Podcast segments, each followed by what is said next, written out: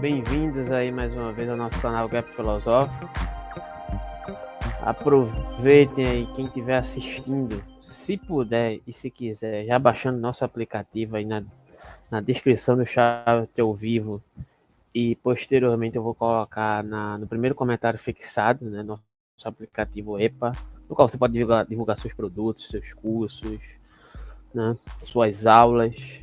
Né, e nosso canal tá lá também, né, com dois cursos, o curso de filosofia para psicólogos e os estudos dirigidos sobre genealogia da moral.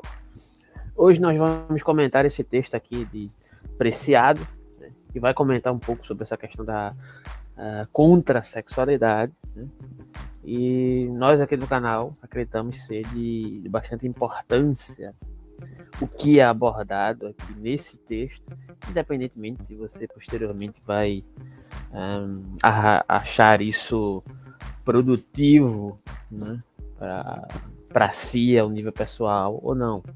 Né? Mas aí nós começamos definindo aqui a partir das palavras do de, depreciado, né, que vai dizer o seguinte: o que é contra-sexualidade? Né? Ah, primeiro, ele vai fazer uma definição breve, né? Primeiro vai ser feita uma definição breve de contra-sexualidade e vai fazer as seguintes perguntas: Como se aproximar do sexo enquanto objeto de análise? Que dados históricos e sociais intervêm na produção do sexo? O que é o sexo? O que é que realmente fazemos quando fazemos sexo? As práticas sexuais da pessoa que escreve modificam sua obra? Se sim, de que maneira? Deve a pesquisadora entregar-se ao serial fucking quando trabalha sobre o sexo como tema filosófico, ou ao contrário, deve guardar as distâncias com relação a tais atividades, e por isso, é, isso por razões científicas, pode-se escrever sobre a heterossexualidade sendo bicha ou sapa, e inversamente, pode-se escrever sobre a homossexualidade sendo hétero. Como sempre, é, em filosofia é fácil recorrer a exemplos célebres tirar partido de determinadas escolhas metodológicas, ou pelo menos encobrir nossos erros apelando para a autoridade da tradição. É sabido a começar a sua análise econômica a partir da noção de população. Pois bem, ao pensar sobre a sexualidade, eu me encontro hoje dentro de um imperativo conceitual semelhante para indicar que eu deveria enfrentar essa tarefa a partir de noções como gênero ou diferença sexual. Mas vejamos que fez Marx. Para grande surpresa dos filósofos e dos moralistas da época, ele centrou sua análise em torno da noção de mais-valia, evitando assim os paradoxos das teorias precedentes. Tirando partido da estratégia de Marx, esta pesquisa sobre sexo toma como eixo temático a análise de algo que pode parecer marginal, um objeto de plástico que acompanha a vida sexual de certas sapatones e certos gays, queers e que até agora havia sido considerado paliativo da incapacidade sexual das lésbicas. Estou falando do dildo. E aqui eu vou fazer uma, uma, uma pausa para um primeiro comentário sobre essa questão aqui. Que de certa maneira, aprecia, de certa maneira, apreciado faz um comparativo com o Marx, né? É, dentro de um determinado uso, né, do exemplo que ele faz aqui, que, que, é, que é feito aqui, né, a partir de Marx, né, informando que Marx criou um cano de escape dentro de um determinado liame, né, que esperava-se né, que, ele, que Marx fizesse uma determinada análise acerca de um objeto específico que estava dado naquele determinado contexto. Me parece o caminho, né, por mais que a, a perspectiva teórica né, é, de Preciado seja diferente da de Marx, né, muito diferente. E falando, quando eu falo perspectiva teórica, entenda-se aqui, né, não estou dizendo que Marx trabalha com conceitos abstratos, né, mas sim com esgotamento deles para poder chegar na realidade mesma, né, na materialidade e na realidade dessa materialidade.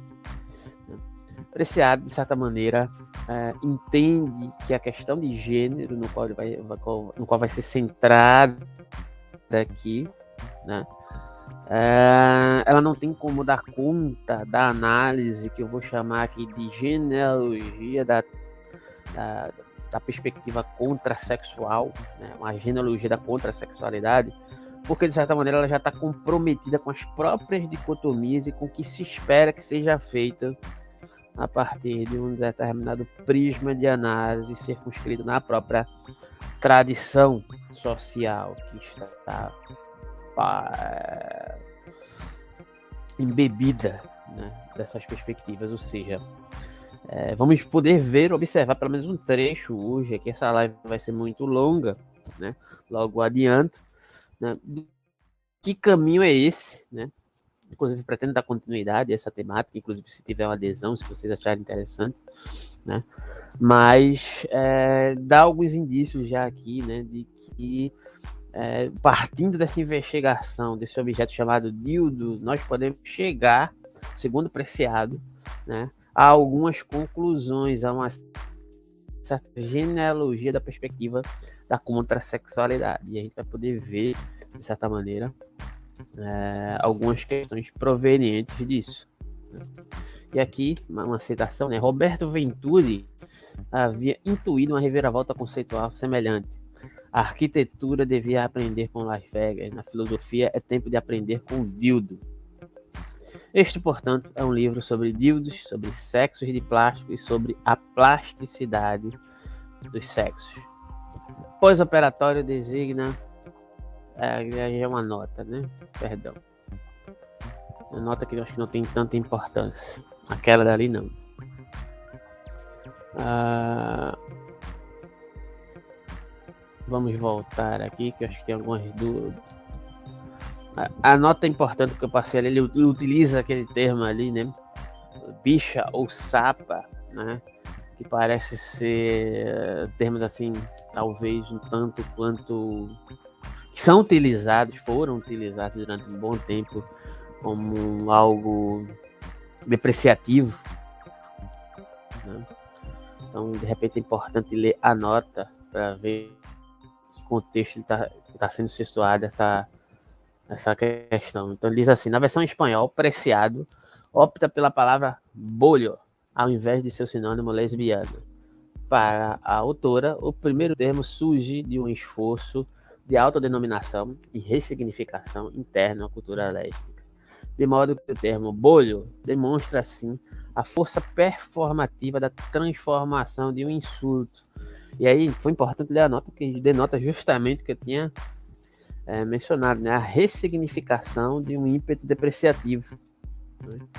Que me parece haver esse determinado movimento aqui em todo o texto, né? por parte do depreciado. Né? Então, por isso faz a questão de utilizar o termo no sentido é, que era utilizado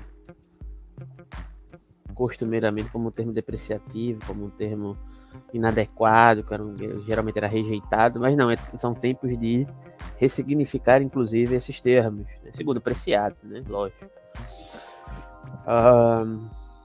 enfim. Para a autora, o primeiro termo surgiu de um esforço de autodenominação e ressignificação interna à cultura lésbica, de modo que o termo bolo demonstra, sim, a forma performativa de transformação de um insulto. Além disso, bolho seria o equivalente mais próximo do inglês queer. Para manter a coerência com o original, optamos por traduzir bolho por sapa, a abreviação de sapatona, que foi uma escolha né, de, de do tradutor, né, para se aproximar da terminologia e etc e tal. Mas vamos, a, de fato, no que concerne o que é contra a sexualidade. O que é contra a sexualidade, né?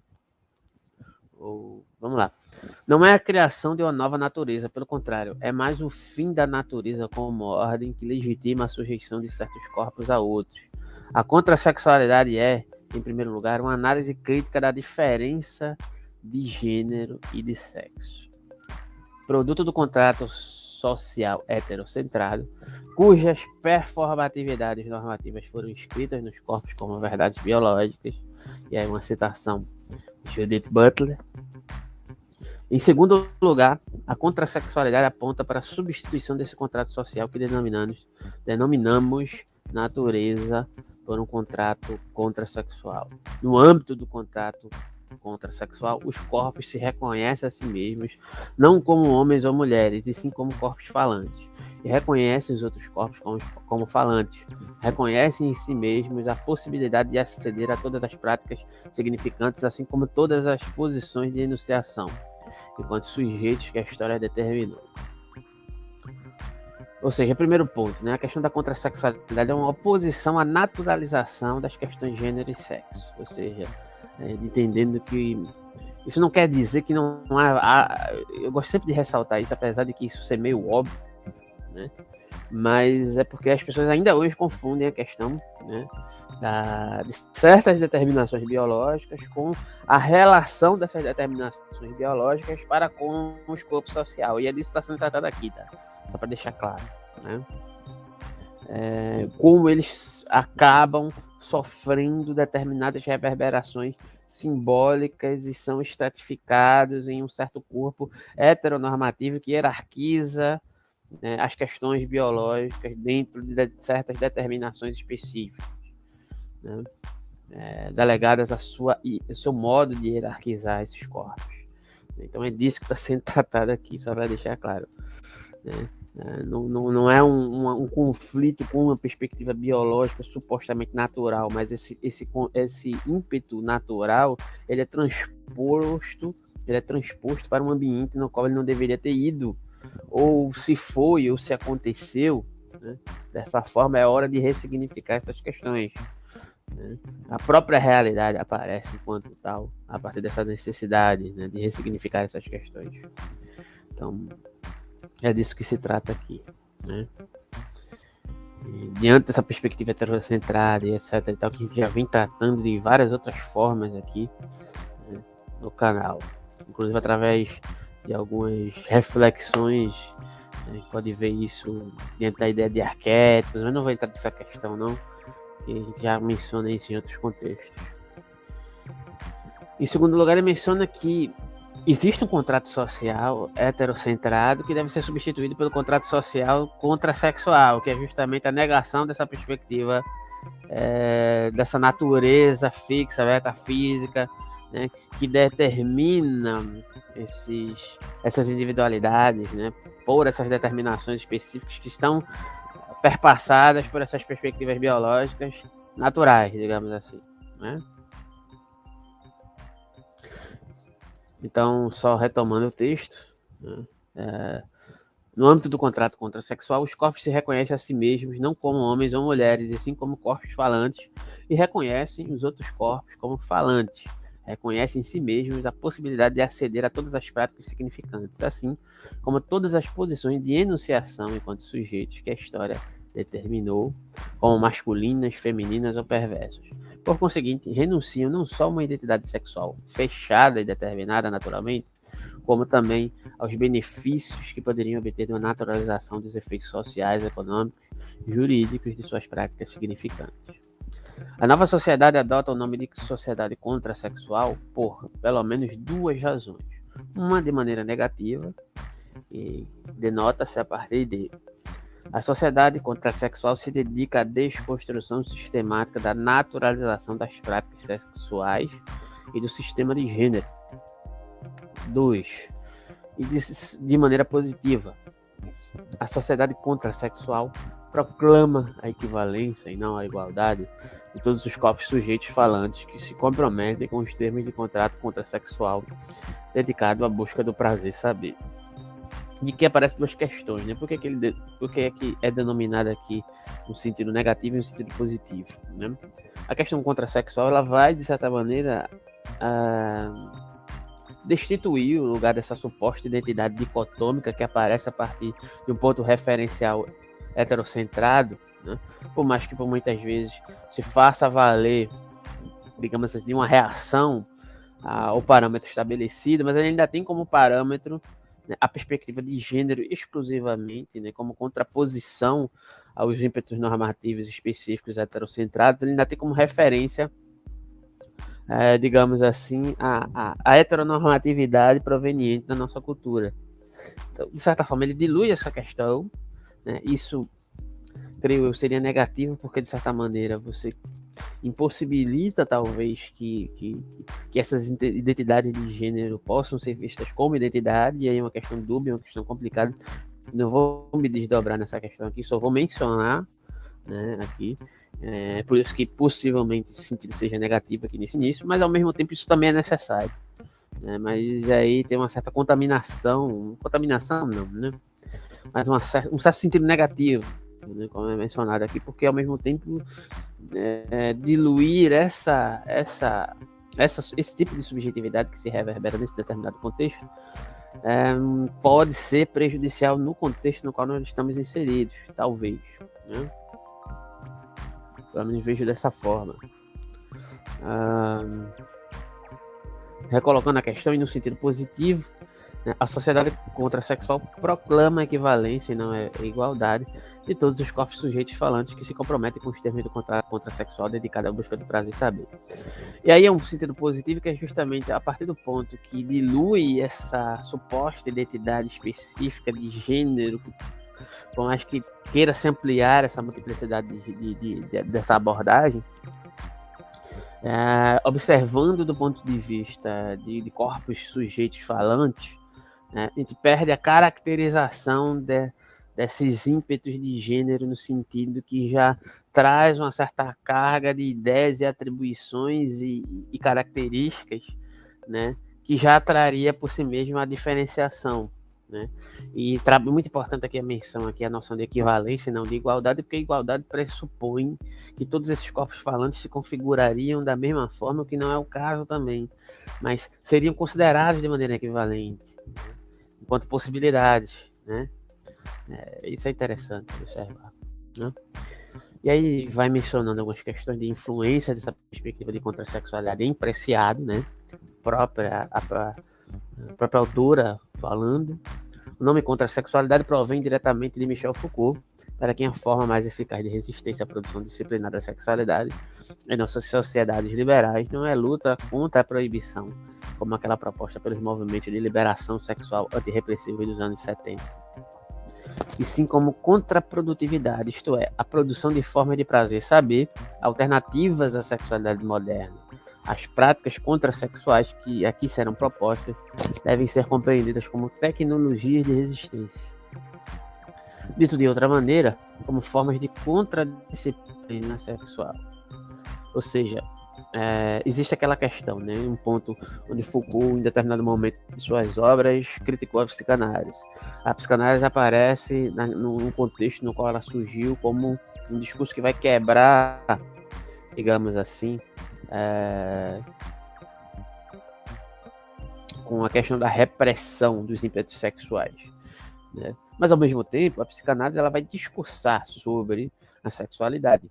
Ou seja, esse movimento, né, ele é feito no sentido, né, de acordo com Foucault, nesse dado momento, né, de uma produção, inclusive. Né, esse é um exemplo que eu estou utilizando aqui, tá? Você não precisa comprar isso dessa forma exatamente. Mas ele vai ser, de certa forma, um produtor de disciplinas, um produtor de determinados discursos. Ele vai produzir, digamos assim, é, essas disciplinas no sentido de, de com um discurso de liberação dessa sexualidade, mas ao mesmo tempo essa sexualidade ela vai ser encaminhada para, digamos assim, para o divã, né?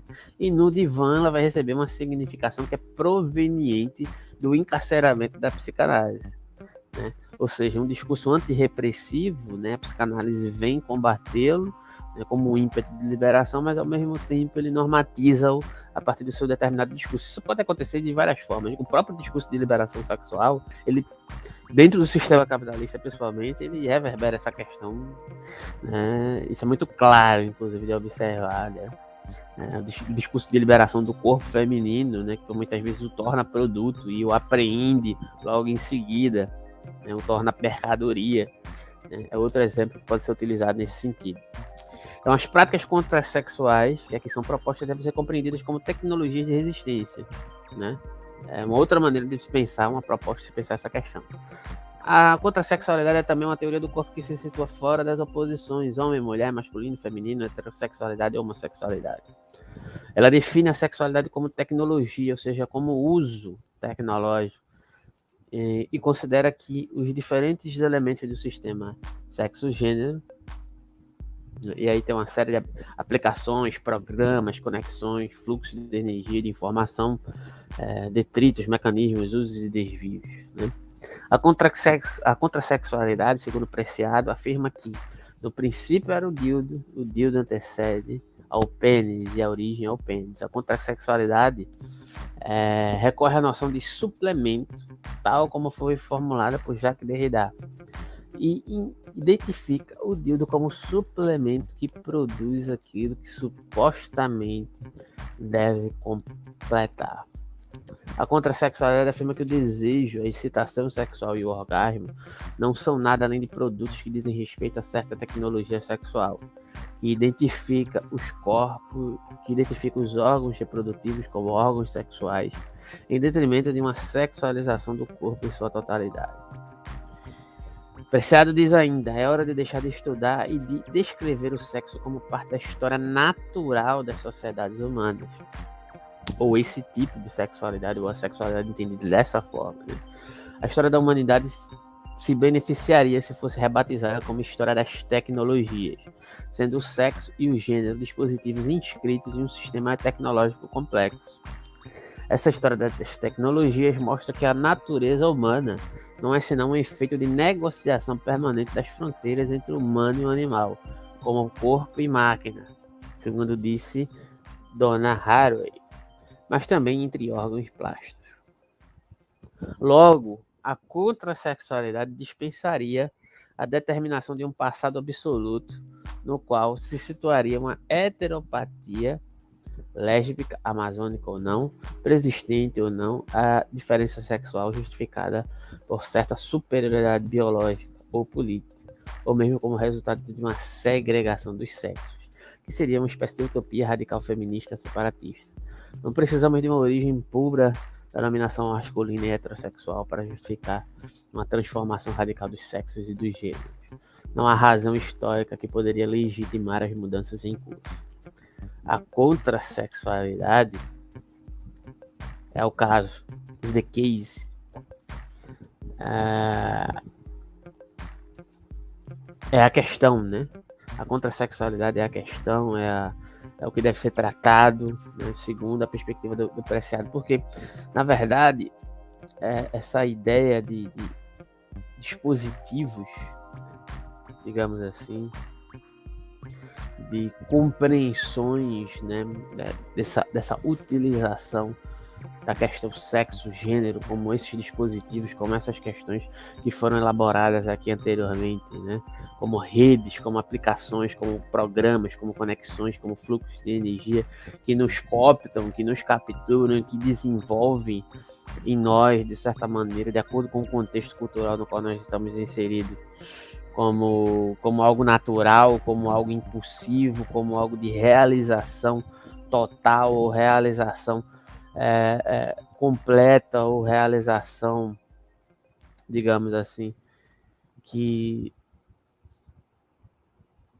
que se aparece dentro da nossa cultura, né, como algo necessário, né, é, tá equivocado, porque na verdade existe uma batalha de significação e de simbolização desses dispositivos para que eles sejam é, cristalizados, para que eles de certa maneira é, sejam colocados como é, essenciais ou essencializados como processos naturais, na verdade não.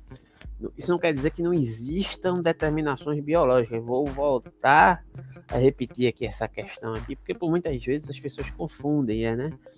Ah, você está dizendo que o órgão sexual não se constitui dessa forma e que não, não é disso que se trata. São os usos que são feitos a partir dessa perspectiva biológica, né?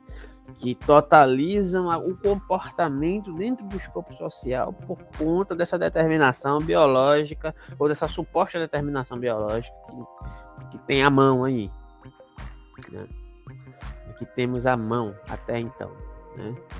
Então, a, a ideia de contrasexualidade é uma contestação né, desses comportamentos, inclusive de, de, desse suposto ímpeto de liberação como uma suposta transgressão da repressão sexual, né, que, que foi colocada aqui, né, é, inicialmente pela perspectiva dos anos 70, né, aqui pela, pelo Preciado, dialogando aqui com Foucault, com a questão da psicanálise, etc e tal, né, segundo o exemplo que eu mesmo postulei, mas é de uma nova compreensão desses sujeitos falantes que possuem é, a possibilidade de criar é, simbologias complexas, como uma eterna batalha de utilização desses determinados dispositivos dentro é, do escopo cultural no sentido sempre é, interativo, né? sempre numa relação, sempre em relação, sempre em composição, sempre a partir de uma determinada configuração, mas nunca fixo. Compreender a questão de gênero e sexualidade nesse sentido, nessa perspectiva, dentro dessas relações, não como algo estanque. Né? Então, retomando isso, né? É não precisamos de uma origem pura da denominação masculina e heterossexual para justificar uma transformação radical de sexos e de gêneros. Ou seja, Preciado faz uma crítica aqui, de certa forma, a um certo ímpeto do feminismo, né, que vê uh, a dominação masculina e heterossexual como algo que deve ser combatido, né, no sentido de assumir uma postura belicosa referente a essa questão, né, mas na verdade fazer isso, segundo esse contexto aqui, seria justamente valorar talvez né, é, essas próprias essencializações, né, esse próprio lugar do antagonismo, esse próprio lugar das dicotomias, né, quando na verdade a ideia de contrasexualidade ela pensa ao lado dessas questões, né, é, pensando ao lado da perspectiva de um contrato sexual que já é é, um contrato sexual, entre aspas, né, um contrato acerca dessa sexualidade e do gênero, né, que está pautada na perspectiva é, masculina e heterossexual. Né? Então é necessário opor é, esse contrato estabelecido a partir dessa heteronormatividade à questão da contrasexualidade, não o antagonismo entre é, a perspectiva feminista e a perspectiva é, da dominação masculina, porque isso seria contraproducente. Né? Então, mais eficaz, segundo Preciado, seria, de certa forma, erigir a perspectiva de um contrato contrasexual em relação à oposição do contrato que foi pré-estabelecido, foi estabelecido, na verdade, até então. Esse é o caso, essa é a questão, segundo Preciado. Então, essa contingência histórica é o material tanto da contrasexualidade como da desconstrução. A contrasexualidade não fala de um mundo por vir, ao contrário, lê as marcas daquilo que já é o fim do corpo, tal como isso foi definido pela modernidade. Aquilo que nós temos, né? as nossas contradições, as nossas reverberações, inclusive o contexto que está estabelecido, o contrato que está estabelecido até então. A contrasexualidade é despreciada ainda joga sobre duas temporalidades, isso aqui é importante. Né? A primeira é uma temporalidade lenta, na qual as instituições sexuais parecem nunca ter sofrido mudanças. Nela, as tecnologias sexuais se apresentam como fixas, tomam emprestado o nome de ordem simbólica, de universais, transculturais ou simplesmente de natureza, como já foi colocado aqui anteriormente. Né? Toda tentativa para modificá-las seria julgada como uma forma de psicose coletiva ou é, algo para além da moral e dos bons costumes, né? Parece muito atual isso aqui, né? Ou como um apocalipse da humanidade. Esse plano de temporalidade fixa é o fundamento metafísico de toda tecnologia sexual. Todo o trabalho da contrasexualidade está dirigido contra, opera e intervém nesse âmbito temporal. Ou seja, a perspectiva contrasexual ela trabalha com essa essas noções metafísicas, né? É, que tem uma certa lentidão, né? É, a partir da, de uma certa perspectiva primeira dessa noção de temporalidade, mas operando em cima delas, né? Para é, colocá-las em questionamento. Né? Já em contraposição a isso, né, há um outro tipo de temporalidade que trabalha com a perspectiva do acontecimento, em uso, de, a partir dessa perspectiva de uma contraposição, de uma outra utilização né, da noção de temporalidade, uma segunda utilização, no qual cada fato escapa à causalidade linear, ou seja, uma temporalidade fractal constituída de múltiplos agora, que não podem ser o simples efeito da verdade natural de uma identidade sexual ou de uma ordem simbólica é o campo efetivo em que a contrasexualidade incorpora as tecnologias sexuais ao intervir diretamente sobre os corpos, sobre as identidades e sobre as práticas sexuais que destes derivam. Ou seja, a contrasexualidade tem por objetivo de estudar as transformações tecnológicas dos corpos sexuados né, e genera generizados. Ela não rejeita a hipótese das construções sociais ou psicológicas de gênero, mas as ressitua como mecanismos, estratégias e usos de um sistema tecnológico mais amplo. A contrasexualidade se inscreve na genealogia das análises é, da heterossexualidade como regime político, de Monique Wittig, como a pesquisa dos dispositivos sexuais modernos conduzida. É, é interessante observar essa questão aqui, isso aqui precisa ser comentado, né?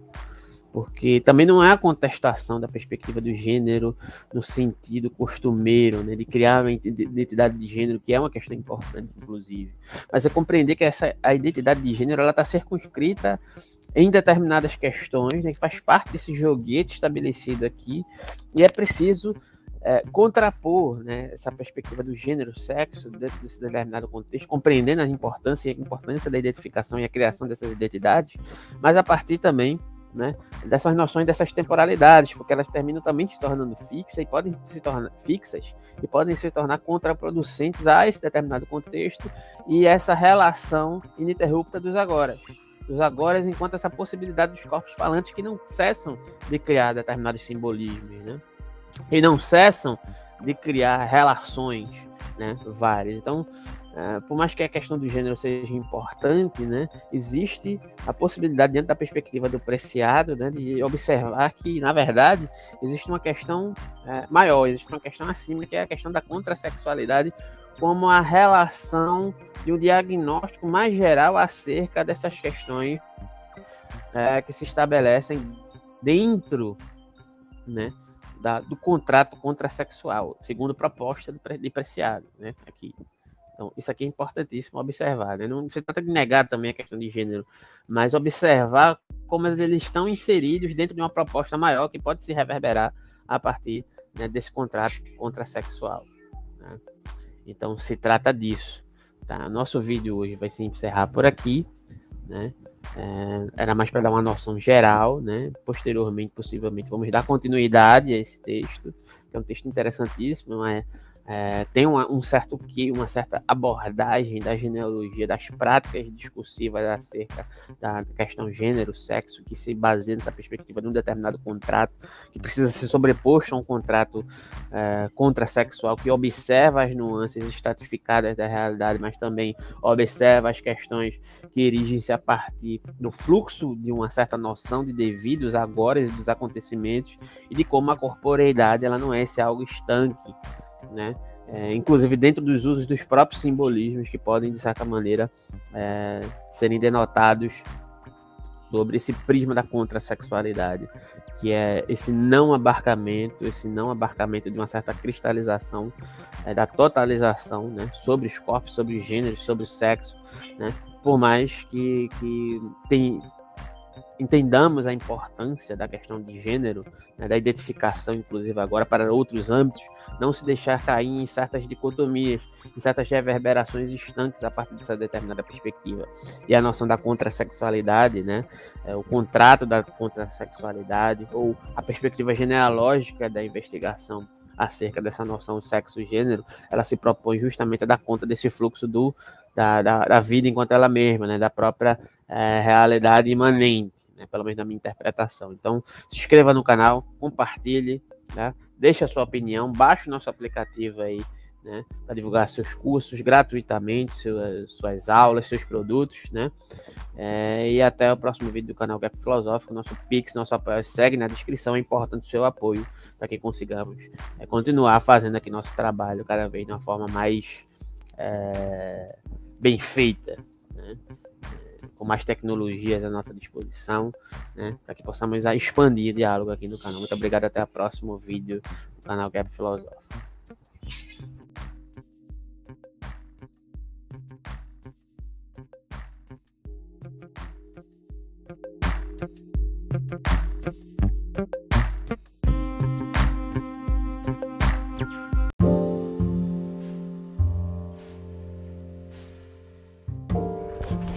Fazer crônicas, né? Como diria um conhecido. Eu sempre tive o intuito de deixar registrado de alguma forma algumas perspectivas da minha vida pessoal, digamos assim, por escrito, né? Tenho, já tenho alguma coisa escrita, mas também através de áudio, porque fica registrado a personificação através da linguagem, né? É, do próprio sujeito falante, se é que existe um sujeito falante. Venho por meio desta, né, por meio deste áudio, de certa forma, deixar a, a, o pontapé inicial dessa questão né, de como vai se desenrolar.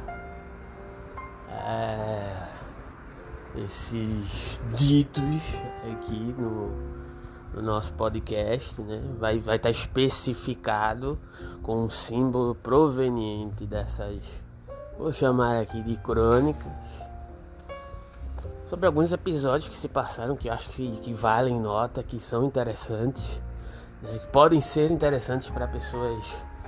É, não só do ramo da área de filosofia, né? Porque o meu canal tem se tornado cada vez mais acadêmico, apesar de ser contraditório, né? No sentido que por muitas vezes eu me coloco como um contestador do formalismo acadêmico, não que eu, que eu queira acabar com a academia, não, é? não se trata disso, não se trata de olavismos, nem dugnismos aqui, como dizem atualmente. Mas a academia precisa ser criticada até porque ela precisa ser melhorada, ela precisa se livrar né, de certas estruturas de poder né, para que possamos fazer com que as pessoas possam exercer sua potência. E potência né, é diferente de exercer poder.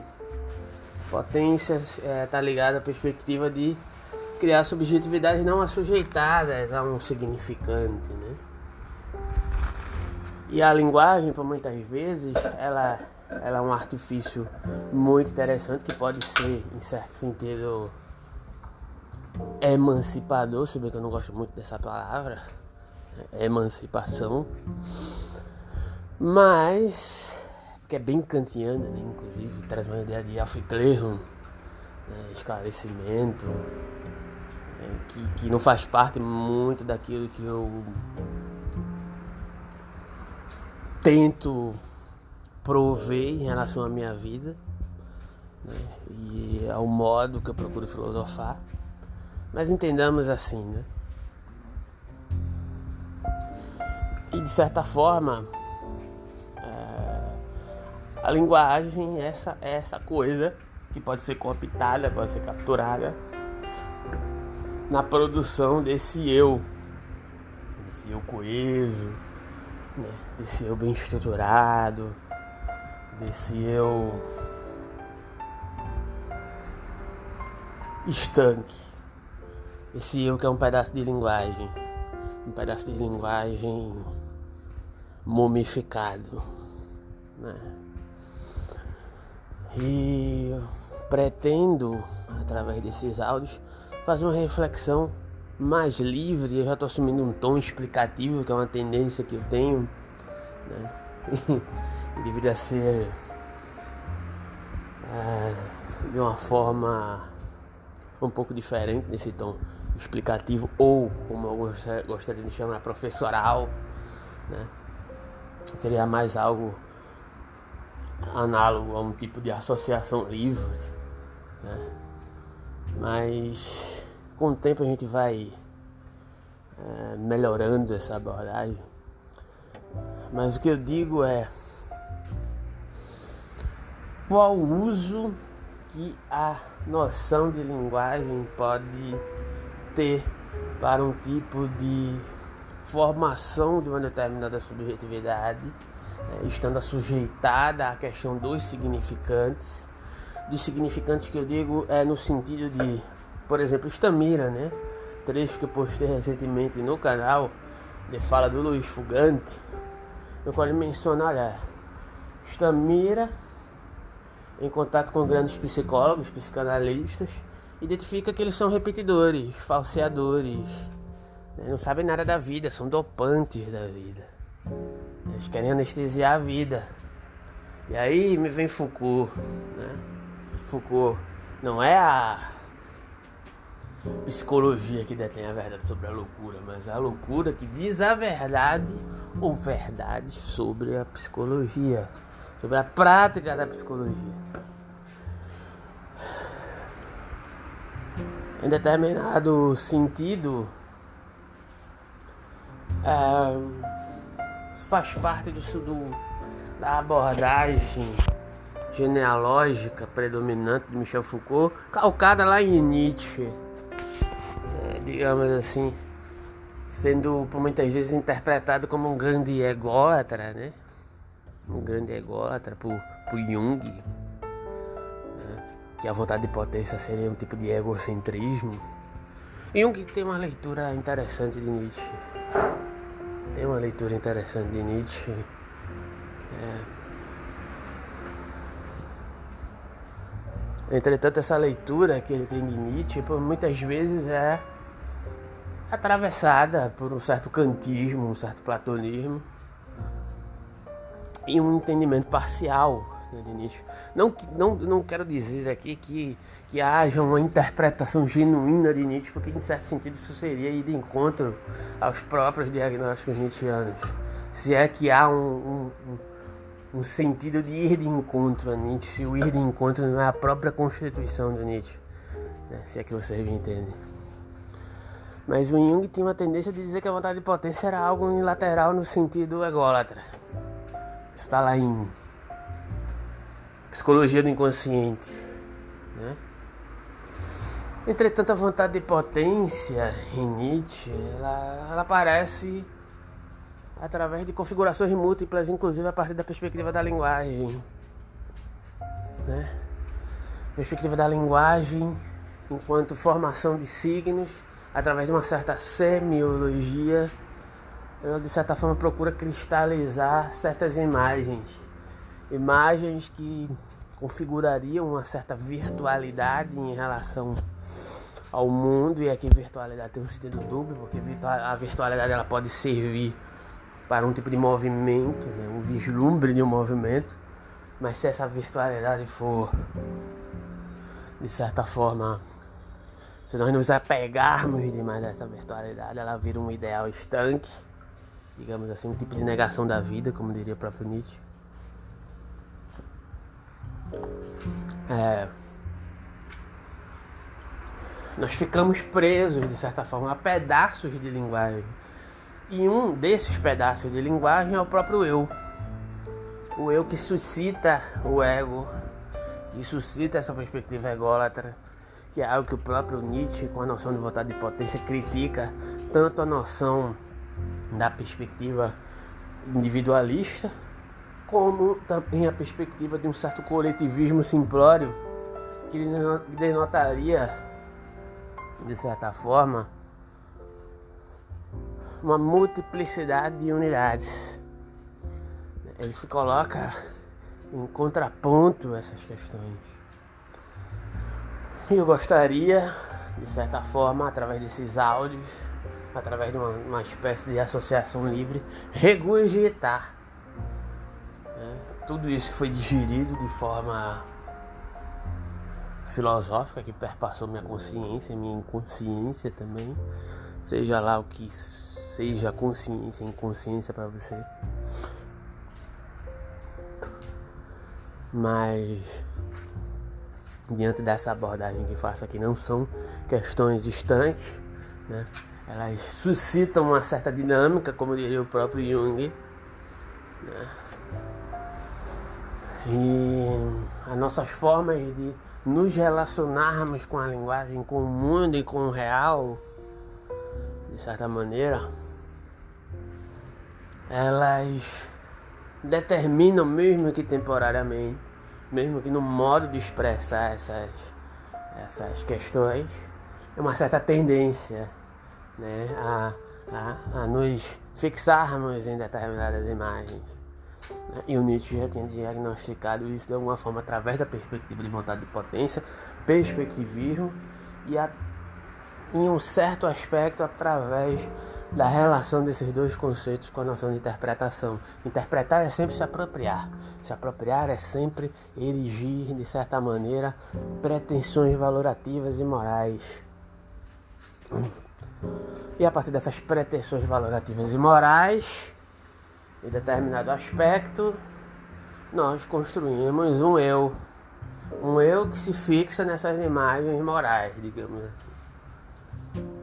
E esse eu que se fixa nessas imagens morais, ele se torna coeso ou pretensiosamente coeso, né? e automaticamente adoecido.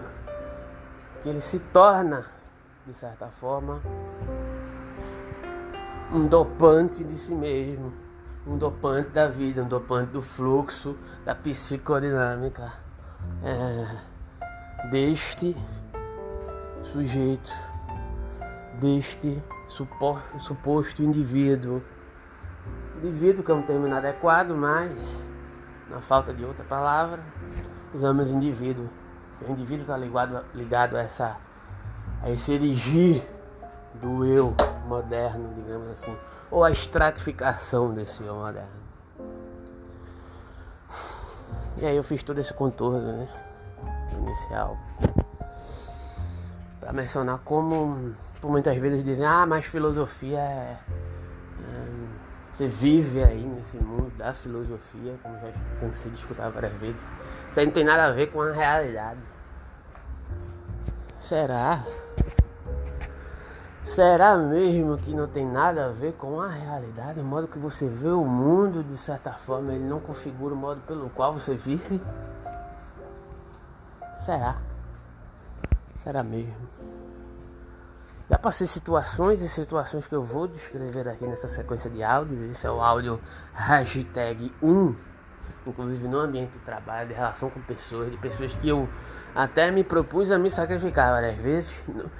E não se engane, eu não, não tenho pretensões ou, ou almejo me colocar no lugar de santo. Sou cheio de defeitos e problemas, como qualquer pessoa. Mas sempre houve algo dentro de mim que se diferenciava do modo pelo qual a maioria das pessoas se configuram e se apresentam a partir dessa projeção desse eu. Era uma vontade de mudança, era uma vontade de subverter as relações era uma vontade de colocar as pessoas pelo avesso. Mesmo que de maneira, muitas vezes até brusca. É verdade. O que trouxe consequências não só para essas pessoas, mas para mim.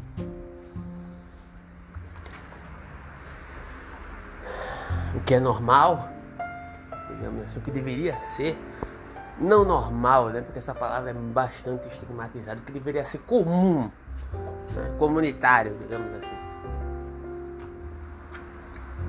Desenvolveram-se uma série de episódios é, bastante intensos para uma pessoa com 30 e poucos anos de idade. é, como eu sempre tive a mania de dizer, né? Mesmo quando eu tinha 20 e tantos Olha, eu vivi 25, 26, 27, mas parece que eu vivi uns 50. Devido à intensidade das coisas que se realizaram na minha vida. E eu não menosprezo pessoas que tenham 60, 70, que tenham suas histórias para contar também. De forma alguma. Depende de como você apreende o que lhe acontece e, apre e aprende a reconfigurar imageticamente de uma maneira afirmativa da vida no seu sentido de movimento, né, no seu sentido de devir heraclitiano, digamos assim, aquilo que lhe aconteceu. Né? Porque não adianta muito se você passou por uma situação, digamos assim, sofrível e você não dispõe, de certa forma, de uma possibilidade de se reconfigurar em termos de, de como você molda ou de como você apresenta a sua subjetividade em relação a tudo, em relação à sociedade, em relação à sua dimensão dos afetos, referente às pessoas que você considera próximas e importantes para você, a sua própria vida, porque ela está se esgotando a cada minuto, não é? E aí, o que, é que você está fazendo com a sua vida? Porque o simples fato de acordar é fazer algo com a sua vida. O simples ato de não fazer nada já é fazer algo com a sua vida. Não é?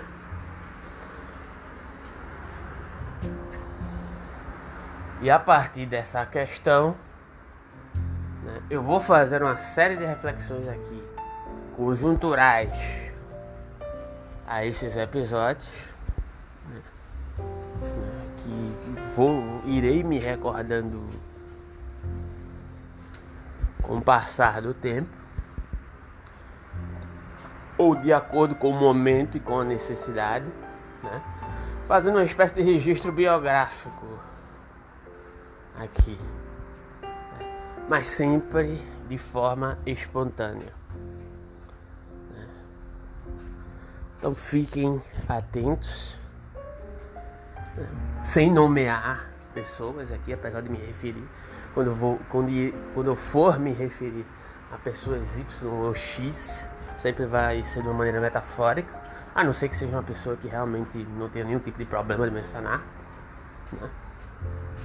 Mas cada qual, se um dia chegar a ouvir isso, vai vai saber em que localização da história está presente, porque fez parte disso. Não tem nenhum delírio aqui, apesar de que a forma pela qual eu vejo o que me aconteceu, né? E são as imagens que vão restando da, dos acontecimentos propriamente ditos, são uma perspectiva de interpretação minha, mas não quer dizer que algo não tenha ocorrido dentro daquela relação. Talvez não tão da forma como eu vou descrever. Né? Porque é sempre a partir de uma perspectiva. Né? E é isso por hoje. Né? Que vamos dar esse pontapé inicial esse novo formato aqui do canal, fora os reacts que iremos fazer, talvez lá no canal do YouTube, referente aos áudios do Adelmo, do Psicanálise em ato, que de certa forma me inspirou a fazer esse áudio aqui hoje. Tá? Então é isso. Fiquem atentos. Se inscrevam lá no nosso canal no YouTube. Tá? Gap Filosófico. Tá? No nosso Instagram, arroba gap.filosófico. E no nosso Facebook, Gap Filosófico. E procure no Telegram, Gap Filosófico.